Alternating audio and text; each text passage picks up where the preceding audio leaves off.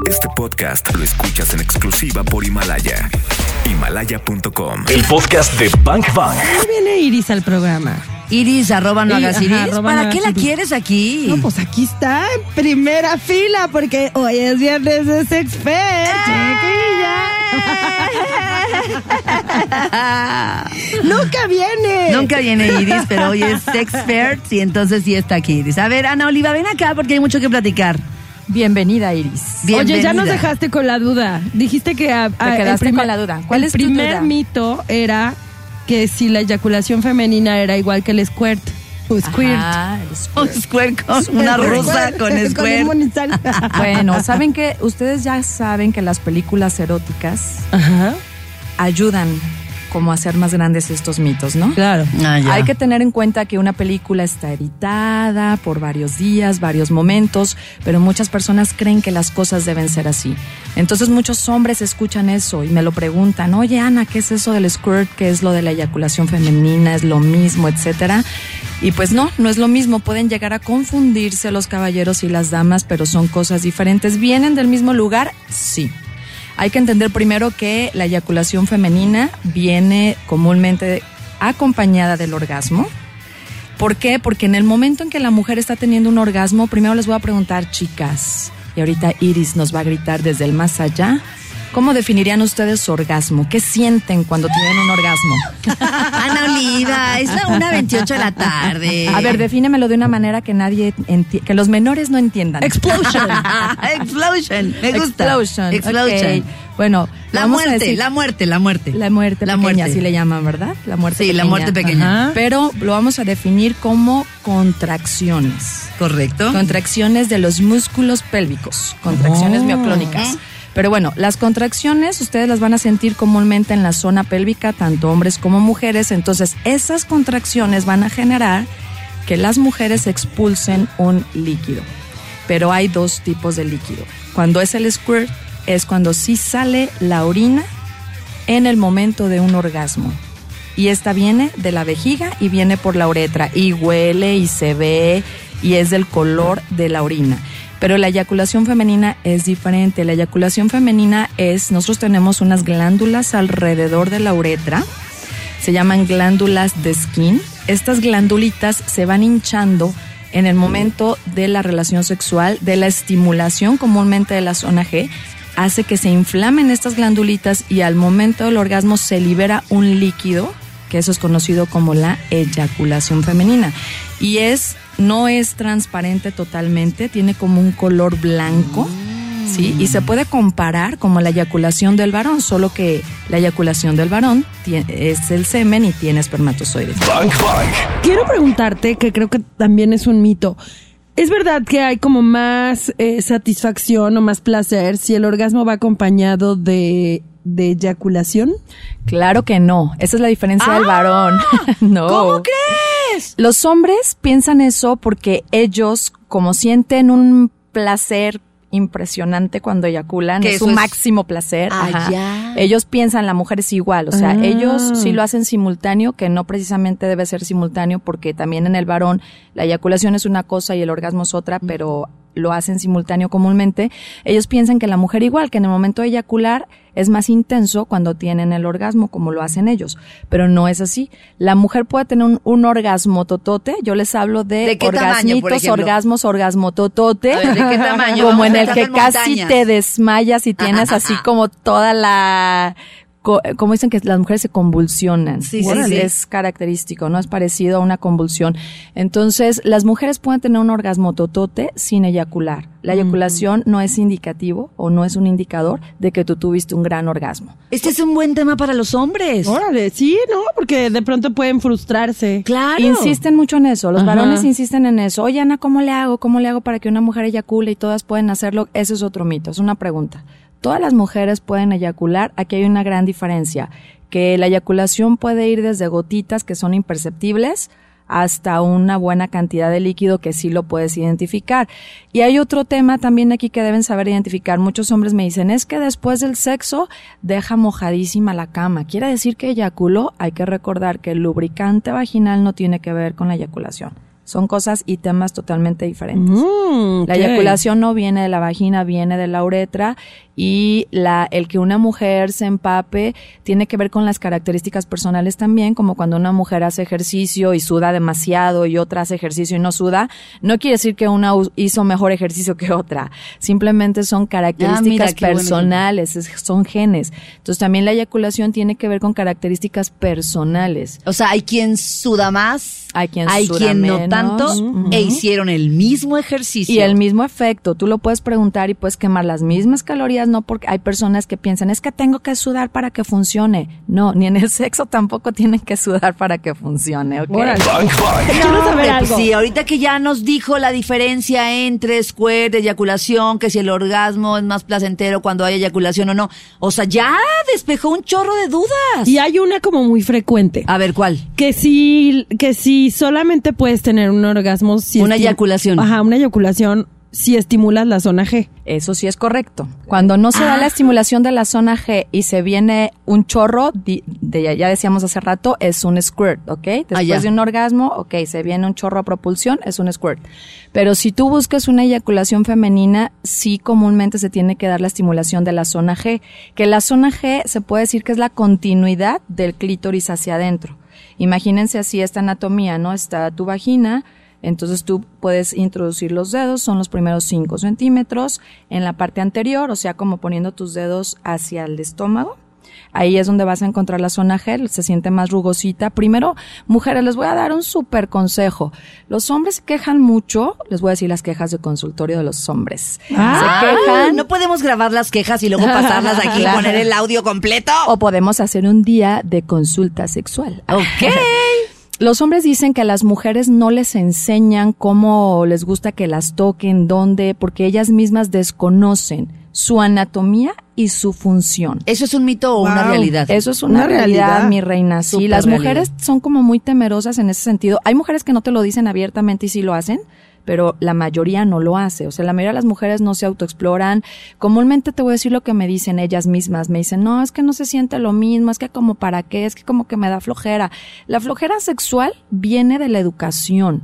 La flojera sexual viene todo eso que, que tenemos en la cabecita, las creencias de no darle la importancia al sexo que merece, de no demostrar que yo soy una mujer que puede sentir placer. Todo eso me va a limitar y me va a generar obstáculos. Entonces, el paso A, conozcan su anatomía, señoritas. Si ustedes quieren que su pareja las conozca, tienen que conocerse ustedes primero. Libérense, o sea, en la parte de libérense es que no vean la autoexploración como, ay, algo que tengo que hacer, qué flojera. Claro. Es que, No, ¿sabes qué pasa? No, no sé, creo. Desde niñas o niños, Nos quitan la los manita. niños presumen. Pues sí. O sea, yo, yo me acuerdo de escuchar a mis compañeros, ¡Ey, ya me eché una tal o así, ¿no? O sea, los hombres se lo presumen. Claro. Y una mujer es no. Claro. Calladita porque no es correcto que tú andes diciendo que, que te autoexploras. Claro, y además que entre los hombres se pasan consejos, ¿verdad? Y nosotras no. No, hombre, jamás. Ellos se dicen cómo. Te lo guardas todo. Sí, pero muchos hombres me dicen eso. Oye, Ana, ¿por qué las mujeres no les gusta tocarse, no les gusta conocerse? Pues porque ellas mismas se limitan por todas estas creencias, por los miedos y por el pensamiento negativo sobre el sexo. Cuando van a consulta, ¿qué es lo primero que empezamos a hacer? Bueno, hablar de esto. Te libera primero hablar de sexo. Muchas mujeres cuando llegan a la consulta me dicen, Ana, es que no sé cómo empezar porque yo nunca hablo de esto con nadie. O sea, es mi intimidad, es mi privacidad. Y yo les digo, tú relájate, soy mujer y además escucho sexo todo Pues el día, sí. las 24 horas. Ah, no, ¿verdad? Porque duermo ocho. no, Pero si por no sueño fuera. con sexo. Pero sí, sí pasa que la- a las mujeres les da miedo. Hay que quitarse esos miedos, hay que quitarse la culpa, la vergüenza, para que esa autoexploración te lleve a conocerte y tú le sepas decir a tu pareja, aquí es mi zona G, Bang Bang. A ver, porque, o sea, ¿estudiaste psicología y te Sí. especializaste en sexología o cómo? En los últimos semestres de psicología me dieron sexualidad humana. Y la maestra que me dio esa materia me inspiró mucho. Ella tiene una escuela especializada en sexualidad. Ahí es donde estudié mi posgrado, maestría en sexualidad. Cuando yo vi esa materia dije, no, esto, yo como que nací para esto. Esto o es sea, lo qué- mío. ¡Qué Guau. increíble! Había exámenes y yo ni estudiaba y me salía el 10 así bien bonito. ¡Qué Dije, esto es belleza! lo mío. Entonces entré a la maestría, me encantó, es una experiencia padrísima, aprendes mucho incluso como persona Sí, claro. y además como profesional. Un posgrado, tú sabes que es muy distinto a una licenciatura, es totalmente diferente. Y la experiencia, bueno, ¿qué te puedo decir? Súper enriquecedora porque realmente los libros son importantes, los estudios, las estadísticas, pero nada como tener la práctica en consultorio. Entonces por eso pregunta que me hagas no se me atora porque yo estoy en la práctica. Hablemos de práctica. Hablemos de práctica. raro. Práctica en el consultorio. Ah. O sea, ¿cómo? Sería, Cari, sería millonaria. ¿Cómo así? A ver, hablando de práctica, dijiste antes de irnos a música eh, que nos ibas a regalar precisamente algunas prácticas para saber Sí. si somos femeninas o no. Así es. ¿Es así? Voy a, a tratar de utilizar palabras que los menores no entiendan directamente para que no se incomoden las personas. Ok. Si traes niños, bueno, cámbiale, cámbiale. Ah. Y ya la escucharás después cuando estés tú solita con tu esposo. Dile, mira, mira, mira los consejos de... De hecho, esto queda en podcast. Ah, ¿eh? perfecto. Sí, en Himalaya. Ya, ya no hay pretexto, ¿estás de acuerdo? Bueno, eh, para que una mujer se dé cuenta si puede sentir esto, si puede tener la eyaculación femenina, tiene que conocer su zona G, como se los dije. Primero tiene que autoexplorarse ella. Utilizar los dedos es la mejor herramienta, primero, porque también se puede mediante ciertas posturas, pero no de yoga, ¿eh? Posturas sexuales. que también luego parecen de yoga. Sí, bueno, sí, Algunas. te ayuda el yoga para la elasticidad, Claro. por supuesto, y después practicarlo, porque si no hay condición, pues tampoco hay un buen sexo, ¿estás de acuerdo? Claro. Tienes que tener condición física. Pero bueno, yo las invito a que ustedes se pongan de rodillas, señoritas, y ahora sí que utilicen sus dedos, les dije 5 centímetros dentro de su vagina. Esos cinco primeros centímetros van a sentir como una almendra, una rugosidad, una protuberancia rugosa, y cuando ustedes estimulan, tienen que hacer la señal como de ven, círculo y ven, círculo y ven, para que eso les empiece a desbloquear esta zona. Oh. También hay esa duda. O sea, esa zona puede estar bloqueada. Totalmente, hay muchas personas que ¿Y me se dicen, bloquea por? Por no usarlo. Es lo que te iba a decir, por falta de uso. Acuérdate, O por Clau, estar que lo, pensando. Oye, que lo que no se usa se atrofia. Es por Oye, eso. oye, es que o jefe- también que a lo mejor eh, lo estás pensando, pues, Cari. No, que estoy pensando que cuántas personas, cuántas mujeres quizá se van a la tumba sin descubrir eso, pues. O Nuestras sea, abuelitas. ¿No? Comúnmente. Sin, sin autoexplorar Esa generación de Sí, nuestras la- abuelas había mucha falta de información y Bueno, de educación sexual. Pues el puro nombre, El puro nombre. Oliva. La, generan, la Silence Generation. Exactamente. ¿no? La generación del O sea, silencio. Parieron y parieron sin saber lo que era el disfrute y el goce del sexo. No, y luego parieron y sin saber ni cómo parieron, ¿no? Sí, ni a qué con se dolor, con mucho dolor, cuando ahorita pues ya hay tanta información y muchas técnicas y estrategias para no vivir tanto dolor en el parto, ¿no? Bang Bang. ¿Ellos son más sexuales o qué? Siempre preguntan eso, ¿qué onda con los hombres? ¿Por qué quieren más sexo que las mujeres? Ajá. Aquí hay algo muy importante, hay que tomar en cuenta varios factores. Uno, el biológico personal, porque no podemos general- generalizar si la mujer tiene un ciclo hormonal que la rige en cuanto al deseo sexual. Hay que recordar que la mujer está dispuesta en el sexo cuando está ovulando, biológicamente hablando, pero está también la parte psicológica. Entonces, una persona biológicamente puede no estar muy dispuesta, pero psicológicamente sí tengo las ganas Sí, claro. de estar contigo y la atracción. ¿Cuál es la diferencia? Que los varones les enseñan desde muy pequeños a ser más libres en el sexo. A las mujeres nos inculcan más el pudor, eh, los límites, el decir no, el no mostrarnos como tan deseosas en este sentido. Entonces eso nos restringe. Podemos decir que entonces hay una influencia cultural, sociocultural, que afecta el deseo sexual, tanto en varones como en mujeres. Pero sí hay más mujeres con la disfunción de hipoactividad sexual, de bajo deseo sexual, que varones, pero también hay varones. Ok. O sea, hay que entender eso. Pero se lo atribu- atribuimos mucho más a la cuestión educativa, a la cuestión social, cultural, que a la cuestión biológica. Biológica. Y que también que cansado para los hombres, ¿no? O sea, que ellos Que los vean así que siempre están disponibles. tienen que estar siempre disponibles. Qué fuerte, o sea, sí. qué fuerte. Eh, Ana, ¿y qué, qué hay de cierto en que las mujeres, por ejemplo, son multiorgásmicas? Ok, la multiorgasmia. Aquí hay una confusión en el término si es multiorgásmica o si puede tener varios orgasmos frecuentes, ¿ok? Ok. La multiorgasmia está definida más que nada por Masters y Johnson, que fueron los que hicieron mucha investigación sobre este tema.